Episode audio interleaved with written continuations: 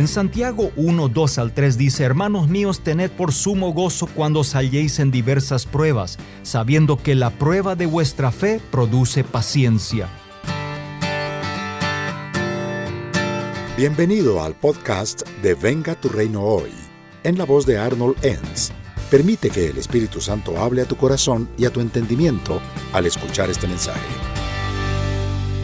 No se trata de si es que sucederá, sino cuándo suceda. Es irreal pensar que tu vida siempre será puro sol y nunca lluvia o viceversa.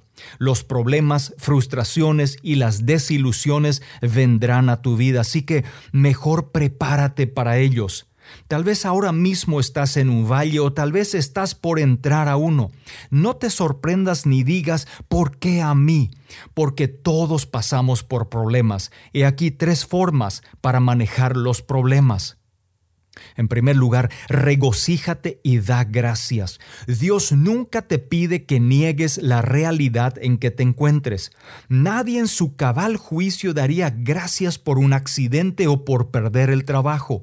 En Primera Tesalonicenses 5:18 dice, Dad gracias en todo. La clave es en todo y no por todo. Podemos agradecer a Dios porque sabemos que Él puede tomar lo malo de nuestras vidas, darle la vuelta y sacar lo bueno de ello. En segundo lugar, ora y pide. De todos los momentos para orar, habla con Dios cuando tengas problemas. ¿Por qué orar?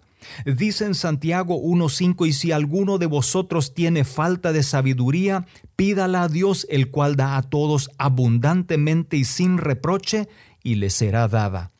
Debes orar por sabiduría cuando estás en medio de problemas para que no pierdas la oportunidad de aprender. Si no lo aprendes esta vez, habrá una vuelta más por el desierto. Por ello, aprende lo más rápido posible de los problemas. Y finalmente, relájate y confía. Confía en Dios para saber qué es lo mejor para tu vida. Coopera con su propósito y relájate. Deja que Dios trabaje. En el Salmos 37.5 dice, encomienda a Jehová tu camino, confía en Él y Él hará. Yo puedo estar completamente seguro que si confío en Dios y le dejo trabajar a Dios en y alrededor de mi vida, entonces Él hará.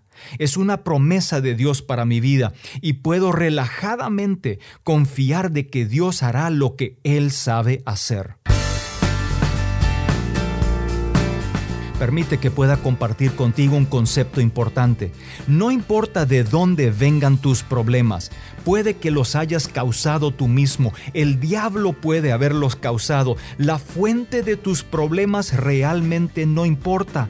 Dios puede usarlos todo para tu crecimiento y su gloria.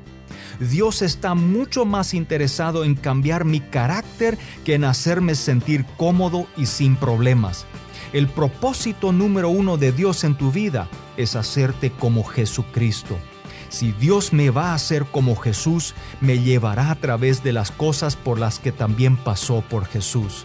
Sabes, incluso cuando las cosas no van bien, elige regocijarte y dar gracias en todo a Él. En el Salmo 34.1 dice, bendeciré a Jehová en todo tiempo, su alabanza estará de continuo en mi boca. Por ello, ponte en oración, relájate y confía en su propósito eterno para tu vida. Permite que pueda hacer una oración contigo en este día. Señor Jesús, hoy vengo delante de ti para darte gracias por tener cuidado de mí.